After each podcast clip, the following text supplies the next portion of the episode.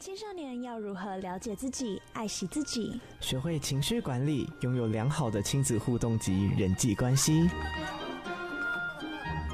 孩子，我懂你节目特别邀请专业青少年心理爱心医师，陪伴青少年和自己对话，学习如何将心里的想法用正确的方式表达，让爱你的人懂你的心。欢迎收听《只为懂你的心》。现在时间是晚间的八点三十一分，欢迎回到小玉家族系列。孩子，我懂你节目，我们现在在进行的是只为懂你的心单元，我是青春主持人博瑞。只为懂你的心单元特别在每个月会邀请到爱心顾问医师马大元诊所的马大元医师来为我们讲解他关于他专业的医学背景，来去谈亲子的相处、亲子的沟通。那其实我们这周在谈论的是我们已经聊了长达半年之久的一个亲子沟通的艺术。那上一个阶段，马医师也特别为我们讲。到说，其实，在面对每个不同的孩子，尤其是你面对那种比较沉默、木讷、不愿意去表达自己情绪跟想法的孩子，你应该要做到的，可能他给的意见是以退为进，或是说我来帮你说说看。那如果有说错或是少说的，你再来帮我补充，这样子的方法，也许可以增进你们彼此沟通之间的距离。那接下来就想要问马医师哦，其实。呃，如果当亲子之间开始开始沟通，那那个言语很有可能是含有情绪的。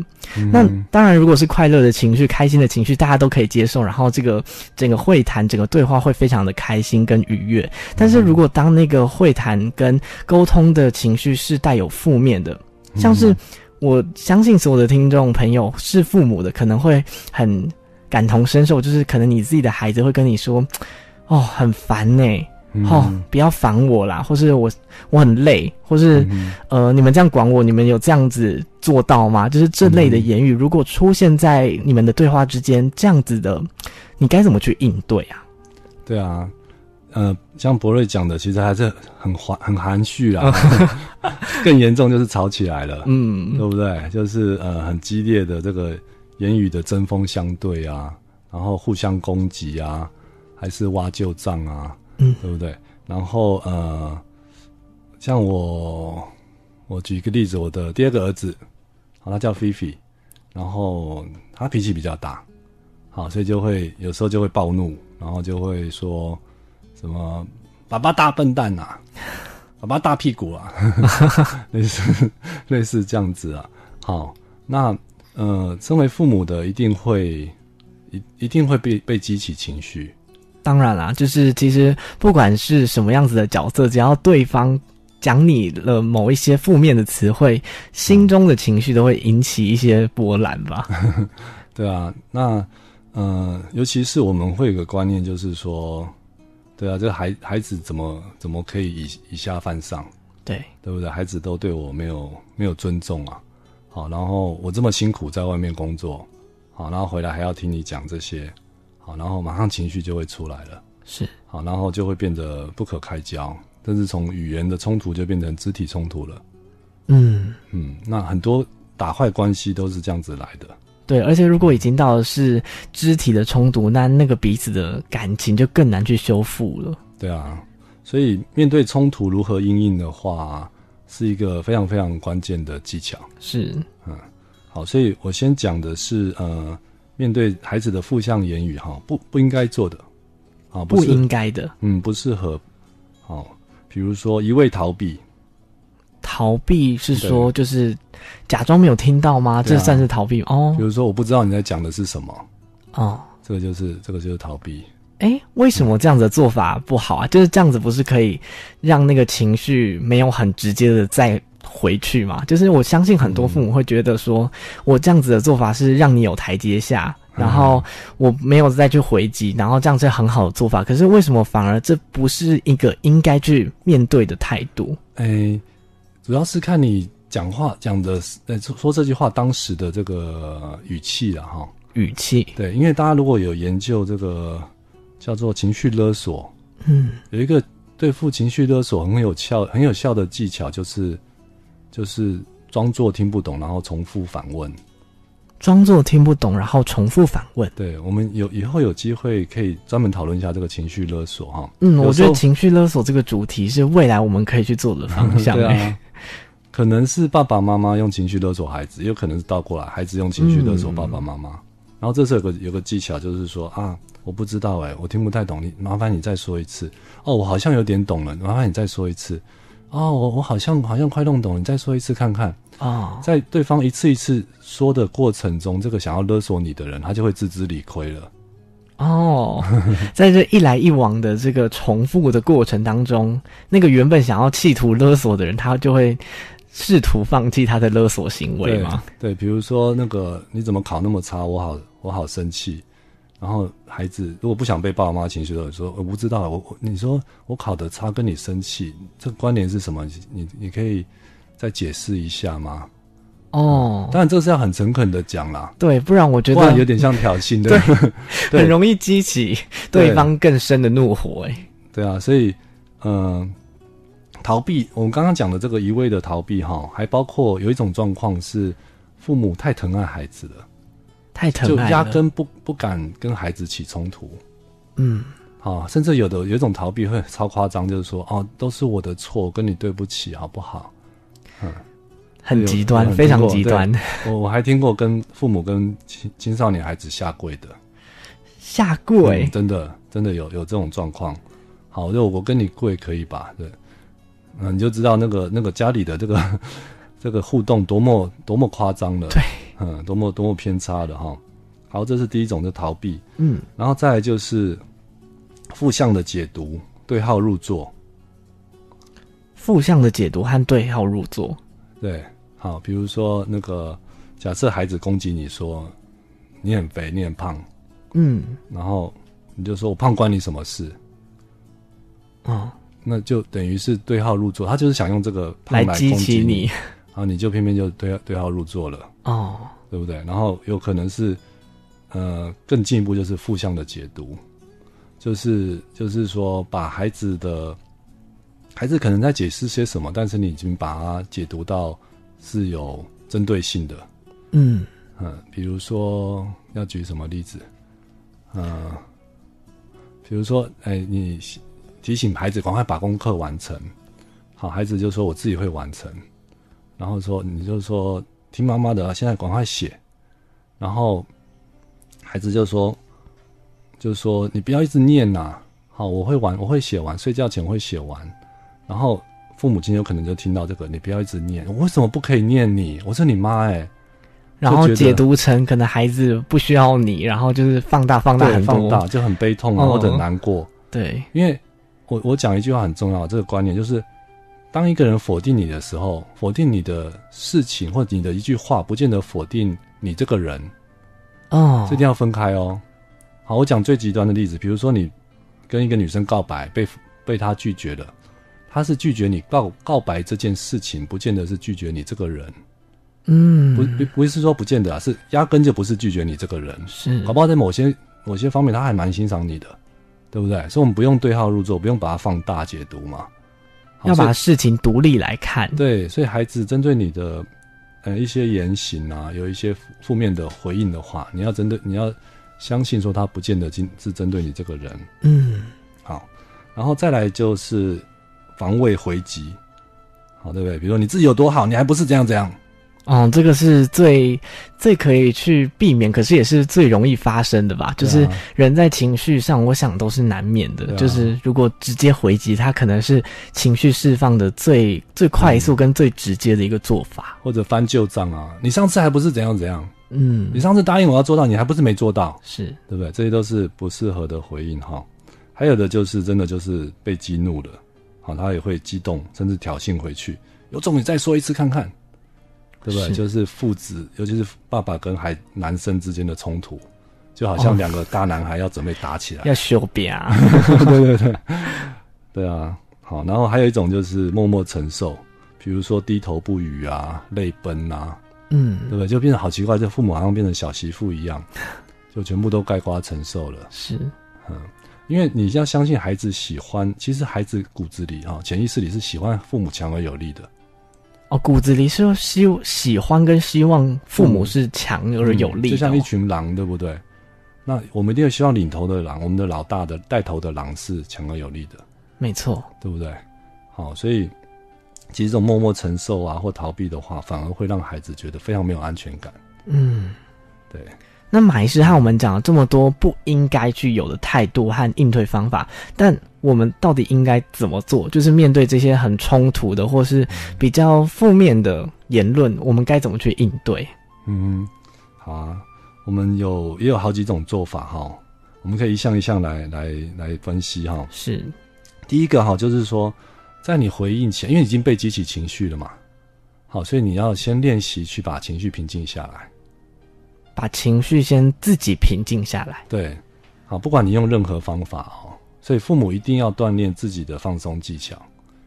好，不管是深呼吸啊，好，还是说这个，呃，你有一句座右铭会让你 让你觉得放松下来，瞬间可以冷却、平静。对，哦，好，然后嗯，或者是根本就是去离开现场，去喝个水啊，洗个脸啊，这些都可以。好，因为你你要相信，你如果带着情绪的话，你很难把这个沟通这件事情做好。没错，嗯，所以我们父母亲要做的就是把自己的情绪也也先平静下来。是，但我想很多的听众朋友就会想说，在面对这么高昂的情绪的时候，我到底该怎么让自己冷却下来？它也是非常非常困难，也是必须去学习的一个部分哦。嗯、那我们在稍作休息之后，我觉得听众朋友可以在趁广告这一段时间想想看，有什么样子的方式，有哪一句话，或是你做什么事情，可以让你。可以极度冷却，然后可以瞬间的，也不是说瞬间，但是就是让你有时间缓冲，而不是可以，而不是会造成针锋相对的那种情绪高昂的冲突哦。嗯、那我们稍作休息之后，继续回到小玉家族系列《孩子我懂你》节目的“只为懂你的心”。新闻、知识、音乐永不间断，环宇广播。FM 九六点七，九六点七。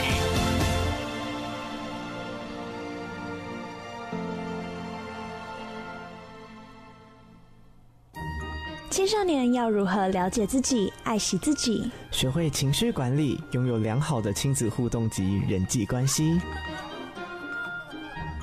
孩子，我懂你节目特别邀请专业青少年心理爱心医师，陪伴青少年和自己对话。学习如何将心里的想法用正确的方式表达，让爱你的人懂你的心。欢迎收听《只为懂你的心》。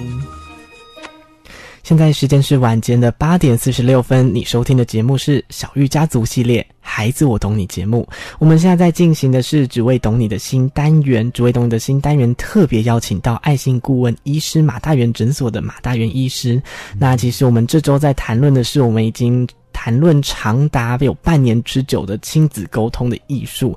那其实，在上一个阶段，马医师也特别和我们聊到说，其实孩子对你有负面的言语或是反应的是，其实是正常的，而且我相信也是每一个父母都遇到过的事情。对。但是，我们到底该怎么去应对？该怎么去去面对自己的孩子有这样子的状况的时候，该怎么做才会是最好的处理方式？嗯，对。所以，第一步是稳住阵脚嘛。对。那刚刚博瑞也请大家想一想哈，那我分享我的方法，好，我我想要稳住情绪的时候，我用的方法就是回到目标，回到目标，嗯，就是好，现在小朋友好像快要跟我吵起来了，是，但是我要的到底是什么？嗯，对不对？很多很多人他会很直觉的去去行动，或者去去讲一些话，那这这个时候直觉哈，人的直觉很好玩，人的直觉就是要吵赢这一场架。对对求胜心很强，对，所以当你想要吵赢这场架的时候，你一定就会把孩子越推越远，嗯，而且会制造更多的不舒服。是对，所以我要我会回到目标，就是说我希望的是，我这个孩子还是我的最可爱的宝贝，对不对？是，所以就会这个目标会让自己平静下来。哦，这个我觉得很。很棒诶，就是听众朋友可以学，就是呃，马医师说的，就是回到你的目标是什么。嗯、那其实，在思考那个过程当中，我觉得也是一个时间的拉锯战啊。就是你在思考的时候，可以缓冲自己的情绪，然后想到了这个目标的时候，就觉得嗯，其实也没那么气了的感觉、嗯。对啊，然后我的目标是要跟孩子维持好关系，然后也要让孩子。教会孩子学会一些事情，是。对不对？这些目标都很明确。当你想想脑海中盘算这些目标的时候，你就对，就是博瑞讲的，会慢慢的平静下来，是。会恢复你的冷静跟理智哈。然后化为言语的话，可以讲这几句话哈，比如说，欸、谢谢你提醒我，好，比如说刚刚讲的，可能我可能是一句很针对的话哦，比如说妈妈你很懒呢，然后你可以说哦，谢谢你提醒我，哦、对不对？这是很有很很有风度的一一个回应啊。好，其实孩子也会也会学起来哦。对，假设他在学校被霸凌、被言语霸凌的时候，他也可以这样子很有风度的回应啊。对，好，那仔细想想，好像真的有这回事诶。比如说，妈妈，你还不是怎还不是怎样怎样？那你可以想，你可以回答说，哎，仔细想想，好像真的有这回事。好，或者是说，先道歉。好，如果因为我提醒你不要太晚睡而打扰到你的话，我先向你道歉。嗯，这这有没有风度？而且非常 非常，我觉得孩子当下会愣住，然后说，哎，怎么会是这样的反应？然后再去反馈自己，反思自己刚刚的反应是不是太过度了？对，嗯，因为你你敬人一寸，人敬人一尺嘛。没错，亲子互动也是这样子。当孩子发现自己的父母这么有风度的时候，他就会觉得很开心，觉得会以我拥有这样子的父母为荣。没错，对不对？那如果是泼妇骂街的话，哇，他心里就会先贬低你的。对，好，好，第二个就是重生立场。那我们一般不知道怎么叫什么叫做重生立场了哈。重生立场有一个简单的准则，就是是什么不是什么。是什么？不是什么？对，比如说快要吵起来了，你可以再把再重申一下我们的立场，就是说我想要和你讨论如何让我们之间的关系更轻松，而不是要给你更多的限制。嗯，对不对？比如说为了这个网络使用的问题，快要吵起来了，好，你就可以重申一下一下立场，就是我们这场会谈是什么，不是什么。表达自己的立场，然后也让对方可能会误会的意思先否定掉了。然后我要做的是什么，而不是什么。嗯，对，比如说我要做的是就是。增强我们、增进我们之间的沟通，而不是想要贬低你或者攻击你。是，所以这个是什么，不是什么，其实不止运用在亲子，它其实面对任何的窘况、任何的窘境，你都可以这样子重申你的立场，然后站稳自己的脚步，去传达你所表达的事情。对，其实这很好用哦。像你如果爸爸妈妈在公司开会，嗯，有点弄僵了，或者你的主管好像有点误会你的意思了，好，你就可以讲一下。好，我今天提出这个方案的目的是什么，而不是什么。而且后面那个“不是”的补充，可以让对方可能会有、嗯、呃误解的部分，你已经先解释掉了，就不会产生可能走偏了的状况。对，就会让整个大局都很清楚。是，那大家都都会可以更冷静下来。嗯嗯。好，第三个就是自我调节，幽默与对。自我调节，对，然后展现你的幽默哈。比如说，那个假设孩子，孩子这个有点攻击你，说你胖，嗯，你要怎么幽默以对？嗯、呃，一时很难想到，对不对？对，我讲两个例子哈，一个就是说，胖子也有人权，好不好？哦，你觉得好不好笑？我我觉得，如果是平辈这样子讲，就是会觉得很好笑。可是如果是父母对我讲这话，我一开始会有点愣住，愣住，然后想说，嗯。但是你会不会敬佩你爸爸妈妈？对，就会觉得很有包容力，还蛮有幽默感的。嗯、或者是说，啊，其实不止你这样子讲啊。昨天那个那个磅秤，就是我的体，我们的家的体重计也跟我抗议。嗯，其实这个这样子的回答，也可以瞬间冷却彼此那种很僵化、很高温的那种环境的温度。哎、嗯，对啊，这个幽默的力量非常非常强大哦。嗯、像之前那个雷根总统不是被暗杀？哦，然后全国都很紧张，都不知道到底怎么回事。然后雷根总统就在这个电视机面前跟他太太打电话，就说：“太太，哎，太太，对不起。”然后老婆说：“你干嘛对不起？”他说：“哦，对不起，我没闪过那一颗子弹。”然后所有的在场记者就哄堂哄堂大起大笑。嗯，然后整个气氛就立刻全国的气氛都都缓和下来了。是，直到总统还可以开玩笑，表示问题不大。嗯，好，然后再来就是。如果真的一时不知道怎么回应的话，好，你可以用两个方法，一个是软的，一个是硬的。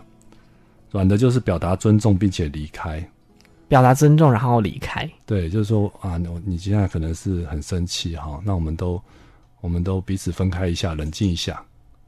好，那另外一种就是你想要展现你展展现你的强力的话，你就会说，哎，我不喜欢这样，好，我我要先离开这边。是。